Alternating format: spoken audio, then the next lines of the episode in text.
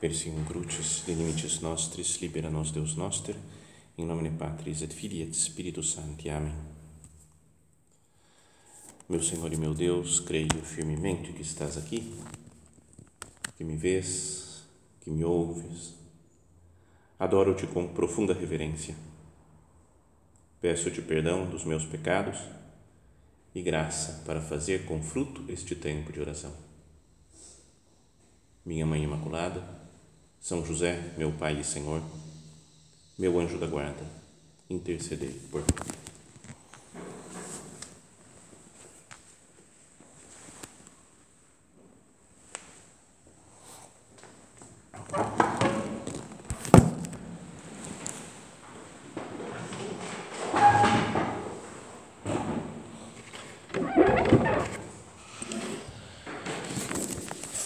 Solenidade da ascensão de nosso Senhor aos céus e o evangelho que nós vamos ouvir é o de São Mateus, né, como estamos, como estamos acompanhando nos domingos desse ano litúrgico, e fala assim: naquele tempo, os onze discípulos foram para Galiléia, ao monte que Jesus lhes tinha indicado. Quando viram Jesus, prostraram-se diante dele. Ainda assim, alguns duvidaram. Então Jesus aproximou-se e falou: Toda a autoridade me foi dada no céu e sobre a terra. Portanto, ide e fazei discípulos meus todos os povos, batizando-os em nome do Pai e do Filho e do Espírito Santo, ensinando-os ensinando a observar tudo o que vos ordenei.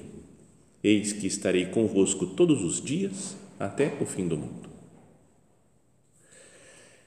Então, duas coisas me chamaram a atenção à primeira vista, assim, quando eu li esse evangelho, né, ia preparar a meditação, duas coisas chamaram a atenção, né, que não é que sejam fundamentais assim, né, para a nossa fé. Mas a primeira é que fala isso daqui, né, que os onze discípulos foram para Galiléia, ao monte que Jesus tinha indicado. Então, a Galiléia fica lá na região norte né, do, do território de Israel, e a gente sabe, né, por outros evangelhos, o evangelho de São Lucas, é, que fala que foi no caminho, saindo de Jerusalém indo para Betânia. O próprio São Lucas escreve nos Atos dos Apóstolos que foi no Monte das Oliveiras que Jesus subiu aos céus, tanto que eles voltaram para Jerusalém. Fala que na distância, no tempo, no, no, com os passos lá que se pode andar num dia de sábado. Então estava muito perto né, de Jerusalém você vai para Jerusalém e tem o Monte das Oliveiras, uma capela né, feinha, né, mas que é até dos, acho que é dos muçulmanos, que depende a coisa, mas tem um lugar, foi aqui que Jesus subiu aos céus. Então eu pensei, o que, que tem a ver a Galileia? Né? Por que que fala que foi, Jesus levou as pessoas para Galileia e não na Judéia, que é onde está Jerusalém? Está vendo? Não tem tanta importância para a vida espiritual isso, mas é que por curiosidade, eu falei, o que, que significa isso? Mas depois, olhando com mais atenção, também não fala que Jesus subiu aos céus daqui, né? Então, só para. É estranho também que até a festa da Ascensão, hoje, a gente leia um evangelho que não fala que Jesus subiu aos céus. Né? Só fala lá em São Marcos e São Lucas. Mas, também pensando essas coisas, né? unindo essas duas dúvidas, né? por que, que é em Jerusalém é, por que, que fala que é na Galileia, perdão, e por que, que não, não, não fala da ascensão, podia imaginar né, que essa, a Galileia é onde Jesus começou o seu ministério público, é onde ele viveu, e é como se ele falasse para os apóstolos, ó, volta a fazer o que a gente sempre fez. Estamos aqui em Jerusalém, teve esses momentos especiais de, de morte, de cruz, de, mas volta como que para a vida ordinária, né, para a vida do dia a dia. Eis que eu estarei convosco todos os dias, nessa vida comum que era a nossa vida, lá em Nazaré, na Galileia. E depois fala que é um monte, o monte é um lugar sempre na Bíblia, né, já falamos isso tantas outras vezes, um lugar de encontro com Deus, né, de mais proximidade com o Senhor então é quase como se Jesus falasse: Eu vou subir aos céus, mas eis que estarei convosco todos os dias, e vocês ó, voltam para Galiléia. Volta para a vida normal que a gente sempre teve, eu vou estar junto com vocês. E nessa vida normal, vocês vão, pregam o evangelho, batizando, ensinando. E então, essa, esse, esse trecho do evangelho escolhido pela liturgia para ser lido, né, ouvido, meditado hoje, ele, podíamos dizer que ele é como que um resumo de toda a nossa vida. De o que acontece com a nossa vida, de como deve ser a nossa vida. Então, Jesus que sobe aos céus hoje, imaginemos isso, que é um Jesus que vai, mas fica conosco. Né? Ele vai de uma maneira física, de uma maneira mais material, mais, é, mais evidente, parece que a gente não consegue tocar nele aqui como os apóstolos tocavam um homem físico, material. Mas ele continua junto de nós sempre, né? dentro de cada um de nós. Então, se a gente fosse lendo isso daqui passo a passo, né, versículo a versículo, esse, esse trecho do Evangelho, acho que muita coisa poderia ajudar para a nossa oração. Então vamos lá, depois que Jesus vai para Galiléia, no monte que, ele, que, Jesus, que os discípulos vão no monte que Jesus tinha indicado, Fala, quando viram Jesus, prostraram-se diante dele. Ainda assim, alguns duvidaram. Então está lá Jesus. Eles não, parte dos discípulos. Aqui falam os onze só, mas talvez tivesse outros, né? Alguns adoram Jesus, se prostram diante dele. E outros duvidam como acontece até hoje né, no mundo. Alguns seguem Cristo, adoram Cristo e outros continuam em dúvida. Mas o mais impressionante é que essa dualidade né, de adoração e dúvida acontece dentro de nós também. Não é? Faz, tem momentos que a gente está super empolgado né, com a vida espiritual, que a gente tem uma fé né, que se pode tocar a gente tem um desejo né, de ser santo, né, de ler, sei lá, a vida dos santos, vida do nosso Padre, Nossa Senhora, e, sabe? A gente está empolgado de vez em quando, né, e adora o Senhor, inspirado na missa, na hora da comunhão. E tem outras horas, outros momentos de dúvida, que às vezes pode ser uma dúvida de fé, dúvida de vocação, dúvida, será que vale a pena tudo isso, esse esforço para seguir Cristo? Tanta gente que não segue, não faz nada e parece que está tudo bem com eles, vão caminhando a vida. Mas pode ser também que não seja só uma dúvida de fé, mas uma dúvida na prática, né? quando nós pecamos. É sempre um negócio de falar, parece que vale mais a pena pecar. Não é um pecado de gula, de sensualidade, de ira, de brigar com alguém. Parece que vale mais a pena isso né? do que, vou, vou me segurar, vou fazer a vontade de Deus, fazer o que Deus me pede. Senhor, perdão pelas vezes que eu, que eu, na prática, duvido também. Perdão pelas vezes que eu não confio muito em você, que acho que você não vai resolver as coisas. Perdão, porque eu sou dessas pessoas daqui, né, que adoram, que adoram, Senhor, começamos, estamos fazendo aqui de manhã nossa oração, creio firmemente que estás aqui, que me vês, que me ouves, né, ficamos de joelhos, adoramos o Senhor, mas na, na vida do dia a dia, às vezes a gente esquece, né? parece que tem dúvida. Se nós ficássemos. Já pensou se fosse possível isso? 100% do tempo consciente que Jesus ressuscitou e que vive no meio de nós. Gente, acho que a gente não ia ter pecado nenhum, não é? Pensa qualquer pecado de fazer alguma coisa, sei lá, uma coisa de, de ira, por exemplo. Eu não vou ficar, não, Jesus ressuscitou e está aqui comigo. Eu não vou perder a paciência, mas nada, porque o que, que importam as coisas da vida se Jesus ressuscitou e está aqui comigo? Pegou de preguiça, né? não ia ter também, não, não tem preguiça, porque Jesus está aqui, ressuscitou, está comigo, qualquer um, qualquer pecado. Senhor, aumenta a minha fé que sejam maiores os meus momentos, né, mais intensos e mais frequentes, meus momentos de adoração. Isso daqui que fala, né, de que eles então, quando viram Jesus, prostraram-se diante dele. E que sejam menores nem menos frequentes os nossos momentos de dúvida, né, de titubear um pouco, ver se vale a pena ou não vale a pena seguir Cristo, fazer a vontade de Deus. Então, continua o Evangelho, Jesus aproximou-se, Jesus veio até eles e falou: Toda autoridade me foi dada no céu e sobre a terra. Toda autoridade. Quem tem poder sobre tudo, sobre todas as coisas do mundo, do céu e da terra, é Jesus Cristo, nosso Senhor. Lembra nas tentações que aparecem no, no deserto, que falam que o, demônio falou assim, mostrou, todos os, os, reinos do mundo e falou: Tudo isso eu te darei se prostrado me adorares. Ele, não, obviamente, não adorou o demônio, foi fiel né, ao plano do Pai, morreu, ressuscitou e aí conseguiu tudo aquilo que o demônio tinha proposto de uma forma fácil ele falou, todo o poder sobre tudo, sobre todos os reinos do mundo, me foi dado pelo meu Pai.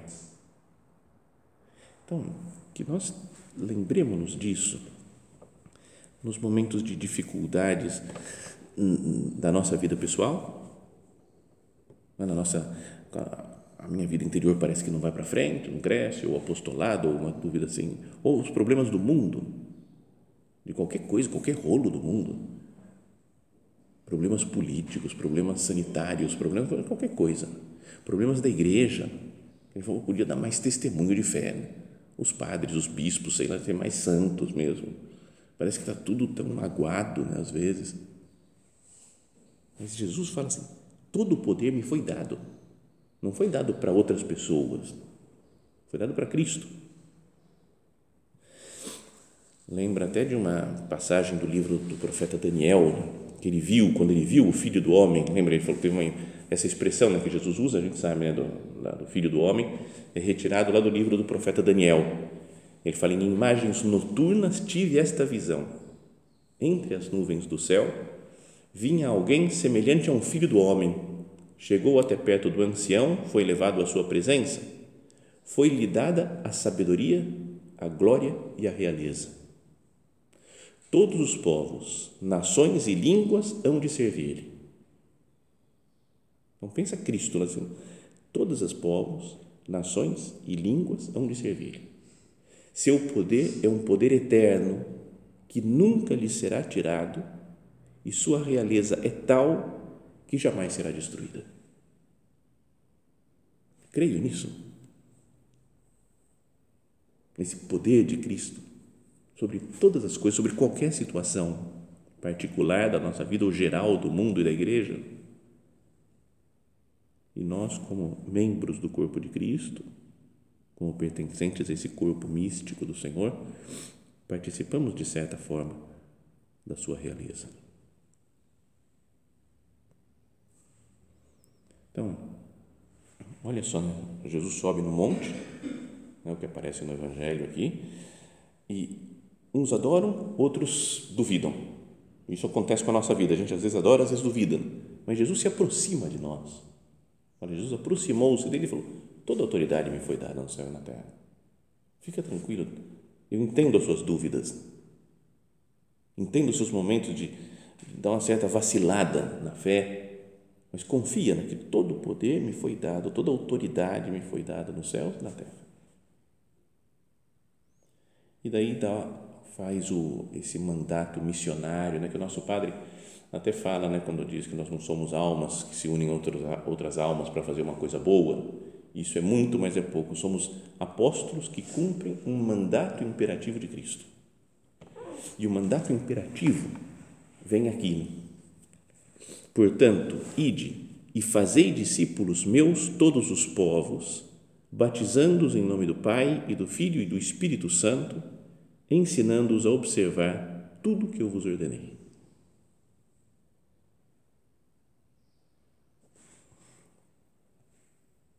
fazer discípulos. Jesus disse.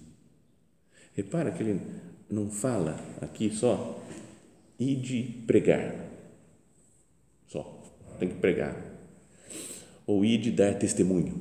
Tem que dar testemunho. Ser uma pessoa boa, cumprir os deveres. Não é ir de dar aulas de doutrina. Ir de dar círculos. Ir de, sei lá, da meditação. Mas a ideia é fazer que outras pessoas sejam discípulos de Cristo. Não é desejar seriamente que os outros se convertam, se aproximem do Senhor, que sigam os seus ensinamentos, que sejam batizados. Lembra aquele o catecismo verdinho antigo, antiquíssimo que tinha, né? que era que que é ser o verdadeiro cristão é quem é batizado, né? segue Jesus Cristo, lembre e vive conforme os seus ensinamentos. Tem que batizar e viver segundo, viver segundo os ensinamentos de Cristo. Porque é o que Jesus fala aqui. Ide batizando-os, ensinando a observar tudo o que eu vos mandei. Então, meditemos na nossa vida, né, no nosso apostolado. Assim, eu estou empenhado, é o que eu desejo é que mais gente faça parte da igreja de Cristo, que mais gente seja discípulo de nosso Senhor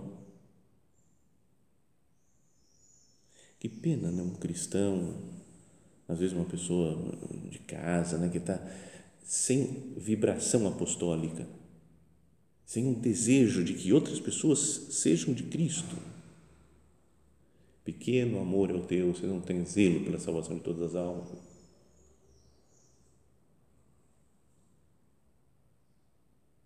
Como é que anda o meu, meu zelo apostólico?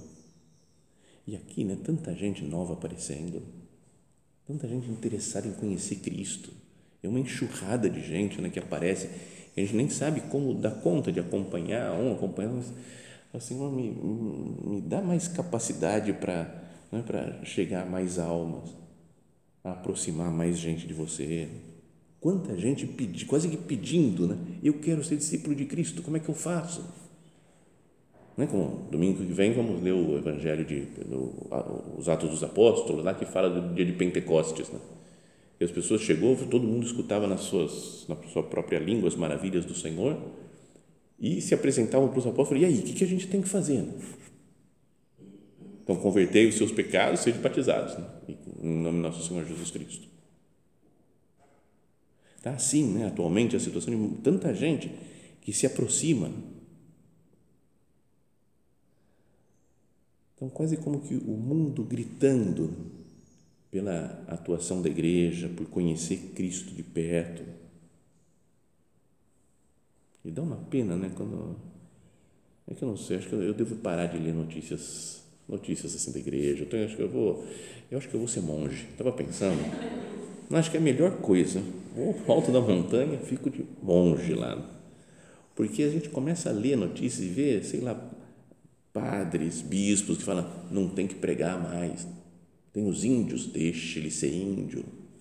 Né, um bispo que falou, eu tenho a alegria de dizer que nunca batizei um índio, nunca converti ninguém, graças a Deus. Você fala, cara, mas é totalmente anti-evangélico isso.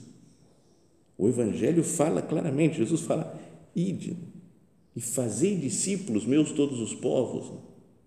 Se tem um muçulmano, se tem um judeu, se tem um budista e eu posso converter para o cristianismo, eu não devo falar, não, mas tudo bem. A religião deles também é uma religião boa, bonita, que salva. Você fala, não tem problema, pode ser boa, bonita, mas a salvação está em Cristo, é só nele que está a salvação. E pode acontecer que a gente se deixe levar um pouco né, pela, pela mentalidade geral né, da igreja e falar, está tudo bem, está tudo certo. Cada um na sua, cada um na sua religião, convivendo em paz, né, como uma irmandade universal, fraternidade universal. Vamos ver, o importante é tratar como irmãos. Então, é bom, é bom tratar como irmãos todo mundo, mas se eu consigo converter para o cristianismo, é o que Cristo mandou fazer. Né? Eu não consigo entender como é, alguém que acha que basta ser um bom cristão que dá exemplo, e não fala de nada e não procura a conversão de outras almas, Está de acordo com o que Cristo falou. Portanto, ide e fazei discípulos meus todos os povos. Todos os povos. É fazer discípulos e todos os povos, batizando-os em nome do Pai, do Filho e do Espírito Santo, e ensinando a vos, ensinando-os a observar tudo o que eu vos ordenei. Não só algumas coisas legais, mais tranquilas da vida de Cristo, dos ensinamentos de Jesus, mas tudo né? é Cristo completo, né? todo o ensinamento de nosso Senhor. Ide e fazei discípulos. Como que se faz discípulo? Com essas duas coisas que Jesus diz, né? batizando e ensinando. Batizando, fazendo que as pessoas participem da, do poder de Cristo, né? da vida sacramental da igreja. Com o batismo, ele passa a ser membro de Cristo, a pessoa, e depois recebe a, né, os outros sacramentos da crisma, a confirmação, né, a, a confissão, a Eucaristia participando da vida sacramental e depois ensinando a observar as coisas que Cristo mandou, participa da vida moral da igreja, dos ensinamentos morais da igreja. É como que a segunda e a terceira parte do catecismo, né? Lembra as quatro partes? O catecismo começa falando da coisa dogmática, depois fala dos sacramentos, depois dos mandamentos. Jesus fala: para entrar na vida de Cristo precisa dessas duas coisas, para ser discípulo, batizar viver a vida sacramental da igreja, comungar, confessar, e a vida de, do comportamento moral, de seguir as virtudes cristãs, as bem-aventuranças. E depois a quarta parte, né, que é a oração no catecismo. Tem mais uma coisa aqui interessante nessa frase, que ainda que a gente tenha falado, né, o nosso padre fala, né, um mandato imperativo de Cristo, né, porque Jesus está mandando mesmo ir batizar e tudo, mas o tempo verbal, lá no original do verbo ir, não é exatamente o imperativo. Fala, ide, estou mandando vocês irem. Mas a tradução, talvez a mais correta, seria enquanto estiverdes indo. E aí o imperativo vem no batizar e ensinar. Deu para entender? Não sei se deu para entender. Daí. Então, enquanto vocês estão caminhando, enquanto vocês estão fazendo o que tem que fazer, batiza e ensina. Então, seria, enquanto estiveres indo, enquanto estiveres trabalhando na vida normal de trabalho, quando estiverem no, no, mercado, quando estiverem no lazer, quando estiverem na casa dos amigos, quando estiverem na, andando pela rua, ou seja, em toda situação, no dia a dia, prega o Evangelho, batiza as pessoas, ensina a observar tudo que eu vos mandei, fazei discípulos meus todos os povos E com isso a gente volta lá para Galiléia, né? com essa ideia daí, né? como que voltou lá para Galiléia, onde era a vida normal deles, né? onde estavam os discípulos antes pescando, trabalhando, conversando com os amigos, estando com a família. Não é? Quando eles saíram e foram andar com Jesus e foram para Jerusalém, a vida ficou muito maluca, né? digamos assim, perto do que era antes. Mas depois ele fala, enquanto vocês voltarem, falando para todos os cristãos, volta para a vida normal, e prega o Evangelho.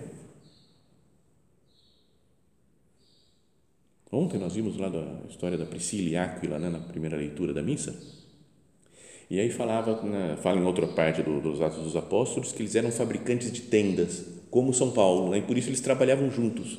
Então, tá Estava trabalhando, fazendo as coisas normais e fazendo um apostolado doido, né, de, de pregar, de converter, de batizar as pessoas Então, quando nós voltamos para a nossa Galileia, quando estamos indo assim no, na vida normal do dia a dia, sabe essa vida? Não digo é, que às vezes quando a gente fala de santificação do dia a dia, a gente imagina um dia a dia ideal e que eu vou me santificar. Não, mas no nosso dia a dia mesmo, sabe nas coisas que tem que fazer hoje, por exemplo. Depois que acabar aqui, tem missa, depois tem benção, depois tem que voltar para casa, as que moram lá no, na X, as outras ficam aqui porque tem que trabalhar, tem que fazer isso, tem que não sei o quê, preparar o ciclo que tem que dar uma hora, não sei o quê, depois para amanhã. Essa a vida normal nossa aqui. É aqui onde Jesus fala: Eis que eu estarei convosco todos os dias, em todos os momentos, em cada circunstância, até o fim dos tempos. Senhor, que eu não me esqueça disso, Jesus. Que você está comigo. A vinda do Espírito Santo, que vamos meditar na semana que vem, é como que a garantia da presença de Jesus em nós. Né? Onde está o Espírito Santo, está o Pai, está o Filho.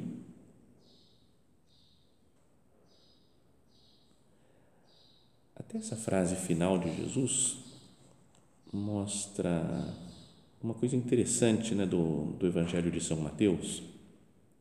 Tem um negócio aí do, de estudos de Bíblia, acho que talvez de estudo de qualquer língua, de qualquer é, de, de, letras, né, linguística, essa coisa assim, mas que se chama inclusão literária.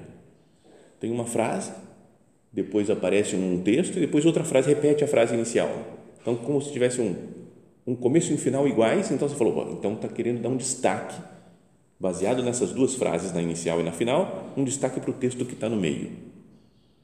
Então, tem uma inclusão literária gigante no Evangelho de São Mateus, que é lá no comecinho, quando São José tem o sonho que vai nascer Jesus, lembra que aparece o, o anjo e fala que nossa, concebeu pelo poder do Espírito Santo Nossa Senhora, né, você vai dar o nome de Jesus e ele vai ser o Emanuel, que significa Deus conosco. E a última frase do Evangelho, Jesus fala: Eis que eu estarei convosco todos os dias até o fim dos tempos.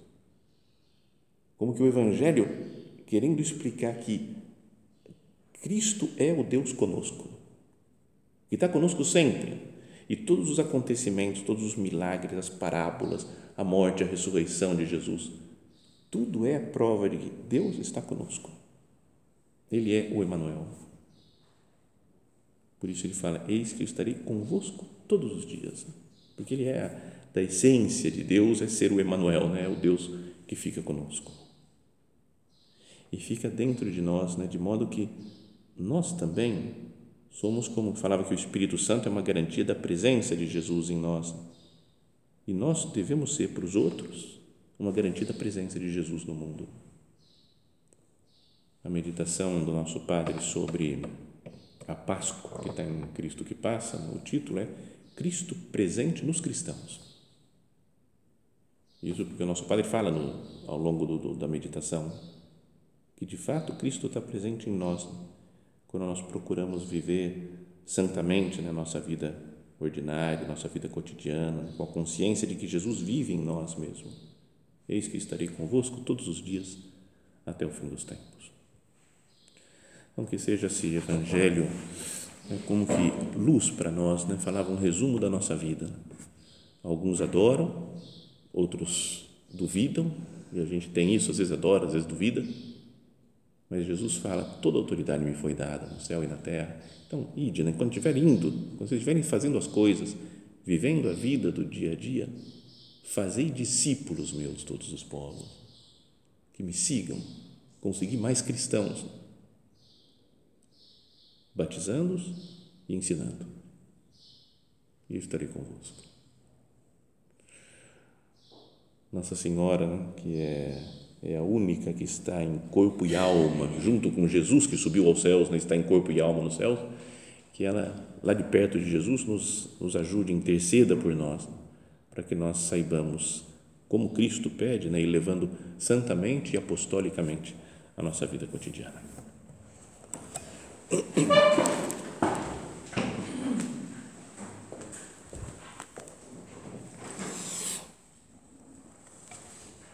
Dou-te graças, meu Deus, pelos bons propósitos, afetos e inspirações que me comunicaste nesta meditação. Peço-te ajuda para os pôr em prática. Minha Mãe Imaculada, São José, meu Pai e Senhor, meu anjo da guarda, intercedei por mim.